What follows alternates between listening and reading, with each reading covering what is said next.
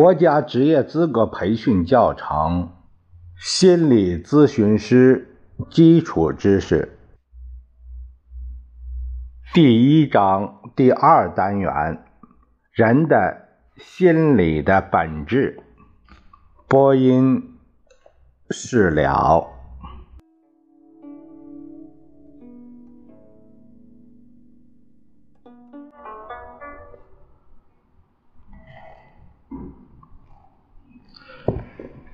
我们看看第二单元的内容，讲的是人的心理的本质。心理现象是非常复杂的，正是因为它的复杂性，使得不少人在研究心理现象的时候走入了歧途。这就是各种唯心主义和形而上学产生的认识上的原因。辩证唯物主义对人的心理做出了科学的解释，认为人的心理是脑的机能，是对客观现实的反应。这两个科学的命题是我们认识心理现象的指导思想。心理是脑的机能，这是第一个话题。心理是脑的机能，也就是说，脑是从事心理活动的器官，心理现象是脑活动的结果。没有脑的心理，或者说没有脑的思维，是不存在的。正常发育的大脑为心理发展提供了物质基础。人的大脑是最为复杂的物质，是物质发展的最高产物。心理是脑的机能，在今天已经成了常识。谁也不会像古人那样认为灵魂是住在心脏里的。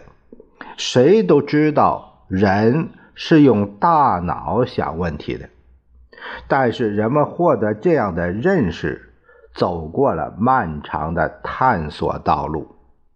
现在这一论断得到了人们的生活经验。临床的事实以及从心理发生和发展的过程、脑解剖和生理过程的科学研究所获得的大量资料的证明，无机物和植物没有心理，没有神经系统的动物也没有心理。心理现象是在动物适应环境的活动过程中，随着神经系统的产生而出现的，又是随着神经系统的不断发展和不断完善，才有初级不断发展到高级的。最原始的动物是单细胞动物，啊，你比如像变形虫。它的身体在蠕动的时候，遇到可以消化的食物，可以用身体把食物包围起来，把食物变成身体的组成部分。遇到有害的东西，它又可以向反的方向移动，远离有害的东西。可见，单细胞动物有趋利避害的能力。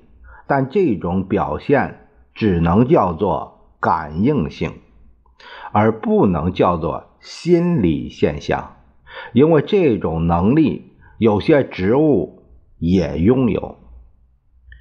无脊椎动物发展到环节动物阶段，开始有了感觉的心理现象。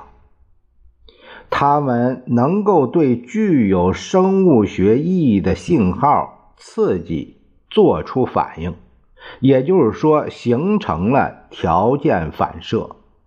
我们可以把这种能力的产生看作是心理现象产生的标志。例如蚯蚓，我们可以训练它在丁字形的管子里爬，在可以往左也可以往右的地方，它可以随意通行。接着，我们在管子的一头堵上泥巴，泥巴后面装上电极，只要蚯蚓钻进泥巴，它就会碰到电极，挨到电击而往后退。经过多次训练之后，不管把泥巴放在哪头，蚯蚓只要碰到泥巴，一定不再往里钻。而是掉头往另一个方向爬了。电击对它是有害的。经过训练，它不是碰到电击再往后退，而是碰到泥巴掉头就躲开电击。这就是它把和自己生命攸关的外界物体当成了信号。根据这些信号的意义进行了反应，这样就形成了条件反射。我们就说它有了心理现象。环节动物为什么能产生心理现象呢？环节动物像蚯蚓和同样属于无脊椎动物的腔肠动物水蛭、水母相比。前者有了神经系统，而腔肠动物却没有神经系统。由此，我们可以为心理是脑的机能的论点找到科学的证据。因为心理现象的产生是和神经系统的出现相联系的。只有有了神经系统的动物，才会有心理现象。环节动物开始有了心理现象，但它们的心理现象又是非常简单的，只具有某种感觉。心理发展处于感觉阶段，这是因为它们的神经系统非常简单。比如蚯蚓，只有一条简单的神经链，它们。只有皮肤作为感觉器官，所以能起信号作用的只能是触觉的刺激。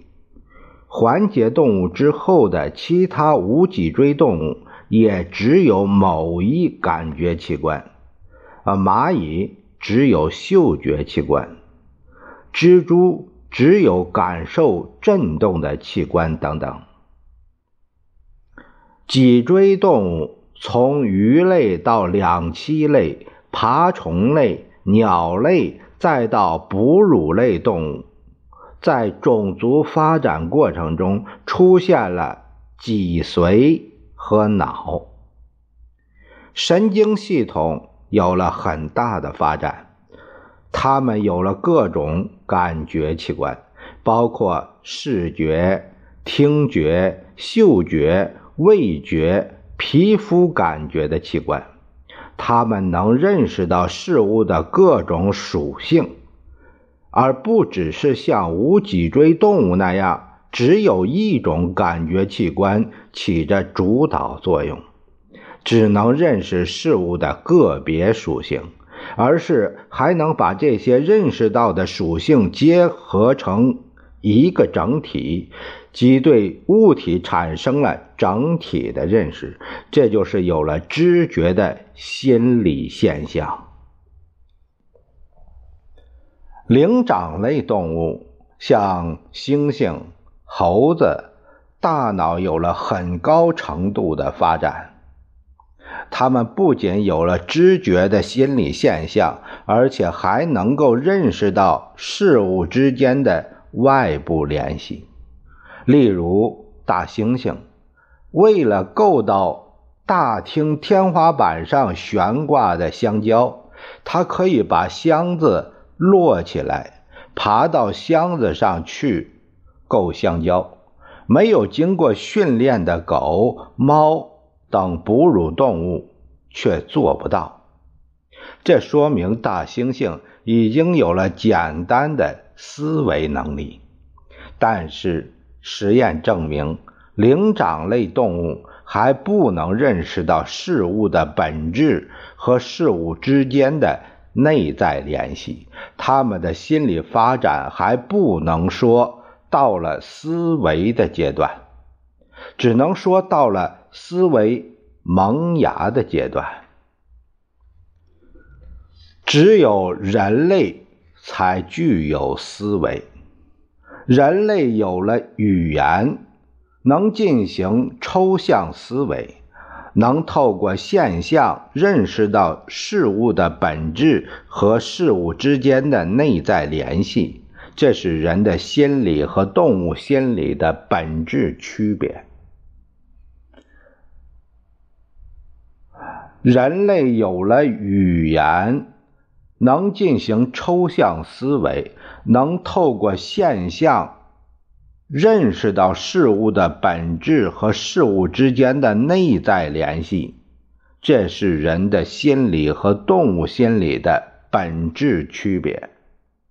我们把人的心理叫做思维、意识、精神。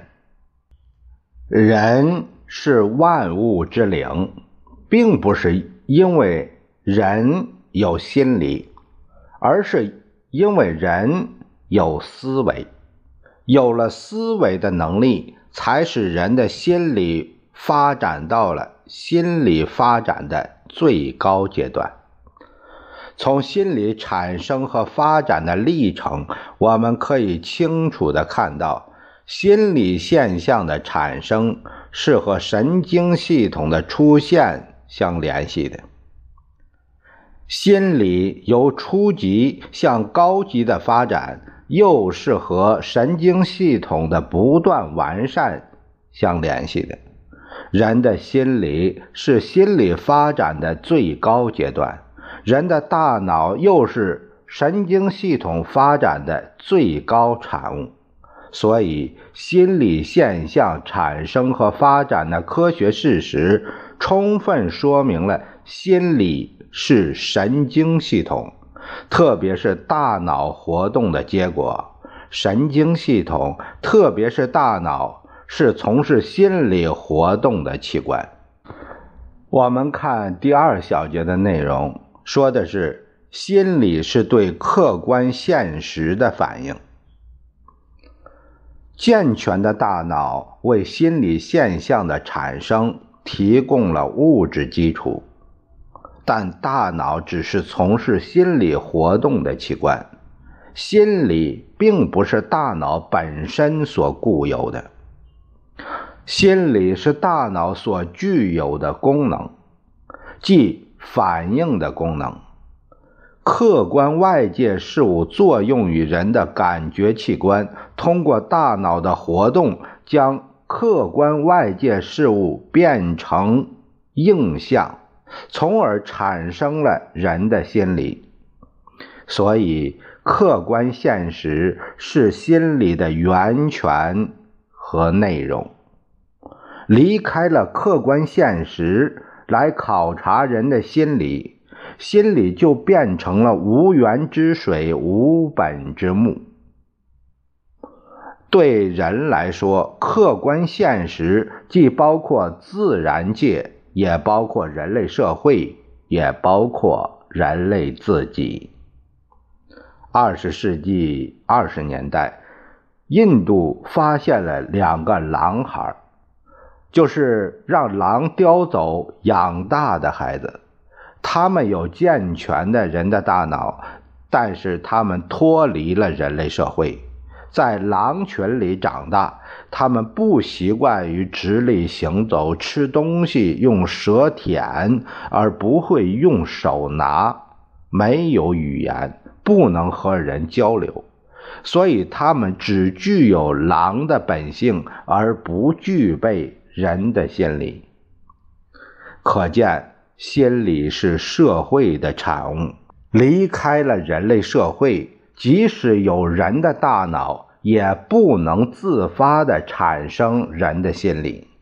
哎，这里我们就会有一个我就出现一个这样的一个想法：那么和人有着亲密的这个生活关系，啊，一总在一起生活的这些动物，啊，像这个特别是宠物，它们会不会产生和人相近的心理呢？我认为，我认为会的。多多少少应该有一点，不然的话，我们对狼孩的解释就出现了一个欠缺。这是我呃突然冒出的一个问号吧。这个也是值得我们呃研究和探讨的。心理的反应不是镜子式的反应，而是能动的反应。因为通过心理活动，不仅能认识事物的外部现象，而且还能通过事物的外部现象，认识到事物的本质和事物之间的内在联系，并用这种认识来指导人的实践活动，改造客观世界。心理是大脑活动的结果，却不是大脑活动的物质产品，因为心理是一种主观印象。这种主观印象既可以是事物的形象，也可以是概念，还可以是体验。它是主观的。而不是物质的。从这个角度来说，应该把心理和物质对立起来，不能混淆，否则便会犯唯心主义或庸俗唯物主义的错误。心理是在人的大脑中产生的客观事物的印象，这种印象从外部。看不见，摸不着，但是心理支配人的行为活动，又通过行为活动表现出来，因此可以通过观察和分析人的行为活动，客观的研究人的心理。心理现象即是脑的机能。又受社会的制约，是自然和社会相结合的产物。只有从自然和社会两个方面进行研究，才能揭示心理的实质和规律。所以，研究心理现象的心理学应该是一门自然科学和社会科学相结合的。中间科学，或叫边缘学科，但是不能因为心理学是一门中间科学，就要求任何一个心理学家都必须既是自然科学家又是社会科学家。研究心理现象的生理机制是自然科学的任务。研究社会对心理活动的制约是社会科学的任务。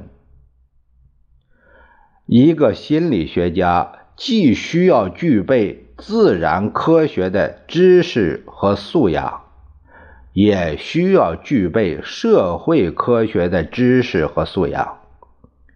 由于研究课题性质的不同，他们的研究。